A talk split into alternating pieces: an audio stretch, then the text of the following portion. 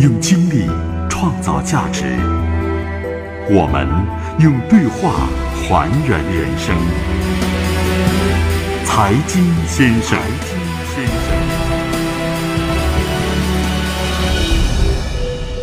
有人说他是营销天才、商业巨人，也有人认为他是个赌徒，是行业规则的破坏者。他曾是莘莘学子万分敬仰的创业天才。创业五年，位列福布斯内地富豪榜第八位。他也曾是无数企业家引以为戒的失败典型，一夜之间负债两亿多元。而他并没有定格在曾经的失败上，他东山再起，创造奇迹，又在巅峰之时潇洒转身，挥袖退场。本期财经先生，静观巨人网络集团创始人史玉柱的沉浮人生。跌入人生低谷的史玉柱如何直面自己的失败？他又如何东山再起？请您继续收听《财经先生》，沉浮枭雄史玉柱。从巅峰跌落到谷底的史玉柱，曾经一度放弃了拼搏的念头。离开珠海以后，他跑遍了全国各地，最后一站，他上了青藏高原。最后一次跑就是开车，呃，去了西藏，去爬了珠穆朗玛峰。后来氧氧气吸完了，然后在冰川里面迷路了，呃，看着那个天啊，快要黑了啊，非常恐怖。我们爬山去了四个人，啊，后来劝了三个人，我说你们走吧，我已经走不动了，你们能回去保三条命吧？他们不愿意留下我，然后最后还是陪着我。后来在五十米远的地方找了一条路，下山之后我自己觉得我好像自己死过一次了。这次的生死考验给史玉柱很大的感触。我已经死过一次了，算是捡了一条命回来。以后还有什么要顾虑的呢？他开始刮骨疗毒，反思自己的错误。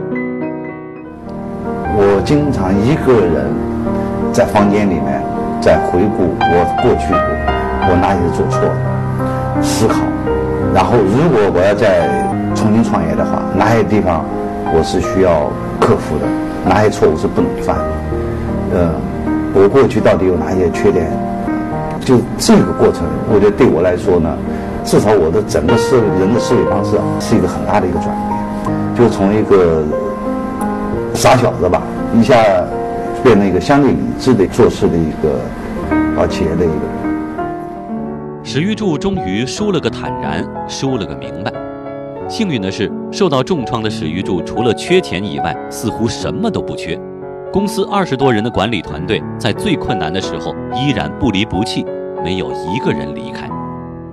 当时他手上有两个项目可供选择，一是保健品，另外一个是他赖以起家的软件。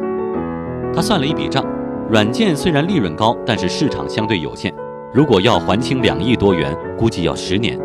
保健品不仅市场大，而且刚起步，做保健品最多五年就能还清账目。一九九八年，山穷水尽的史玉柱找朋友借了五十万元，开始运作脑白金。这几乎是最后的机会，他别无选择，必须一击中地。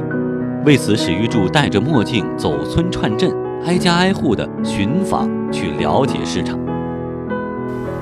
比如我在武汉的时候，我跑到一个公园，一帮老头老太太在那聊天下棋，我朝中间人堆的中间一坐，然后就跟他们看。看他们的事，看完之后，我跟他聊保健品，但他们也不知道我谁，我是戴着墨镜的，我就跟他聊天，就你们吃不吃保健品？实际上很多人还是信保健品，因为保健品还真是有有效的东西的。你比如像维生素，你肯定是个好东西嘛。实际上，这个多数的老年人还是希望吃保健品，但是呢，他们吃保健品呢，问他自己买的有多少，居然不到百分之十，就让他自己用退休工资。去买保健品不舍得不干，所以他们的基本观点，我得到一个这样的规律：老年人要吃保健品，子女给我不给我送，不给我送我不吃。史玉柱敏感地意识到这其中大有名堂，他因势利导，后来推出了家喻户晓的广告：“今年过节不收礼，收礼只收脑白金。”二零零零年，公司创造了十三亿元的销售奇迹，成为保健品状元。并且在全国拥有两百多个销售点，规模超过了鼎盛时期的巨人。尽管这则广告无数次被人诟病为功利和俗气，甚至连续十年被评为十大恶俗广告，但是无疑它成为中国最卖货的广告。三年不到，史玉柱又重新站了起来。二零零零年的秋天，他还清了全部债务，不再是中国最穷的人。他摘下墨镜，重新用上名片，再也不用担心被人认出来他是史玉柱。在二零零一年到二零零二年的媒体上，到处都是史玉柱如释重负的感慨，债务终于还清了。他还成为二零零一年中央电视台年度经济人物。时过境迁，回忆起曾经的低谷，史玉柱这样说：“没有刻意去想过，但是这个做什么事的时候，会老是会拿那段的经历啊，作为一个尺子来衡量现在的一些事儿，就是这件事该不该做，应该如何做。”这个是不由自主的会想起那段，所以一个人他只有在低谷的时候才能学到东西，所以我觉得那段的低谷的东西啊，基本上就是成为我后面做事的一个一个衡量该不该做、如何做的一个尺子。然而，在保健品市场的豪赌成功，并不是史玉柱商人生涯的最辉煌履历。二零零七年，巨人网络登陆纽交所，这恐怕才是史玉柱最荣光的日子。靠卖软件起家的史玉柱对电脑游戏不会陌生，但是他真正喜欢上电脑游戏还是在1996年。当时巨人出现资金链的危机，史玉柱无法正常办公，于是关起门来的他把电脑游戏当成唯一的消遣方式。2002年末，史玉柱开始玩盛大公司开发的在线游戏《传奇》，并且很快上了瘾。但是他从来没有失去作为一个商人的嗅觉和敏锐。他意识到这里大有商机。当时中国的网络游戏行业已经高速发展了三年，市场竞争形势不容乐观。但史玉柱毅然决然地挺身进入网游行业，这一举动引来业内嘘声一片，都在说这不是晚了，而是太晚了。然而他还是在近两年的研发以后，于2005年11月推出了自己的网络游戏《征途》。史玉柱给自己的网络游戏取名《征途》，这也更像是一种暗示，暗示着久经历练的史玉柱此时正在一段新的征途上开始一段新的财富计划。他在征途当中引入了不同常规的商业模式和营销之路。为了让玩家更喜欢征途，史玉柱再次拿出他在脑白金当中调查的功夫，先后和六百名玩家进行深入交流，并且以玩家的需求作为原动力进行设计。增加相应的功能，甚至不惜把行业内陈旧的条条框框一脚踢翻。征途有着与其他游戏不同的面孔，比如率先采用免费玩游戏打破行规，倡导喝着咖啡升级的自动打怪物升级的方式。在营销上，史玉柱延续了脑白金式的营销方法，近两万人的推广团队将征途的宣传广告贴满了一千八百个二三线城市的网吧。征途推出两年后，同时在线人数超过一百万，月盈利达到八百五十万美元。二零零七年十一月一日，巨人网络登陆纽交所，融资八点八七亿美元，成为当时在美国上市的最大的中国民营企业。这些年经历过大起大落、荣辱轮转，史玉柱的面孔也随之流转变换。从刻板的知识、财富英雄角色，到洞悉人性的营销大师形象，最后成了纵情游乐的散仙。这番修炼当中，大部分名利心在一九九七年的巨人大厦崩盘之后就已经抛却，他的心态越来越轻盈。二零一三年，史玉柱发了一条微博，终于彻底退休了，把舞台让给年轻人。告别江湖后，我的主营业务是玩儿，副业是搞些公益。江湖好汉们，忘掉史玉柱这厮吧。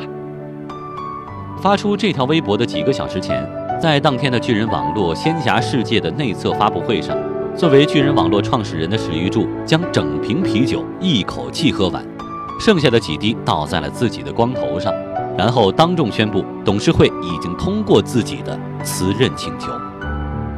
至此，这个三年前就退居管理二线，还一度号召员工为其辞职做努力的大佬，终于隐退江湖。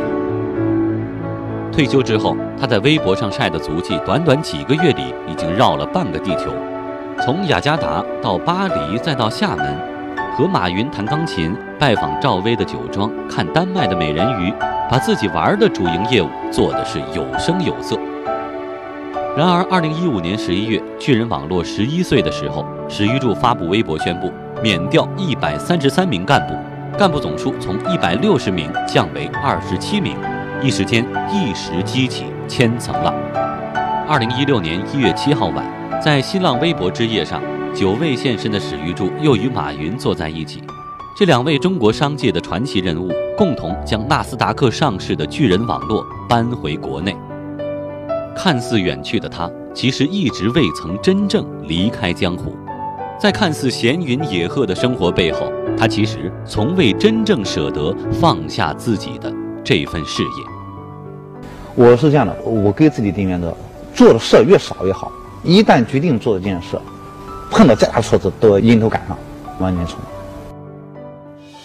几番轮回，起落沉浮。史玉柱将自己的人生走出了一个精彩的 N 型转折。一个人的一生啊，他的成功最后是用一个正的数字来表示的话，他为了这个成功所付出的这种辛劳啊，是个负数表示的话。我想人的一生啊，它是个零，就正数和负数啊，它基本上是相等。所以好多方面，我觉得最终啊，都是一个零。有这种观念之后，我想一个人啊，他就会更能放得开，更能想得通。这是史玉柱沧海桑田后对人生的感悟，这也是一代枭雄对于时代和命运的最好总结。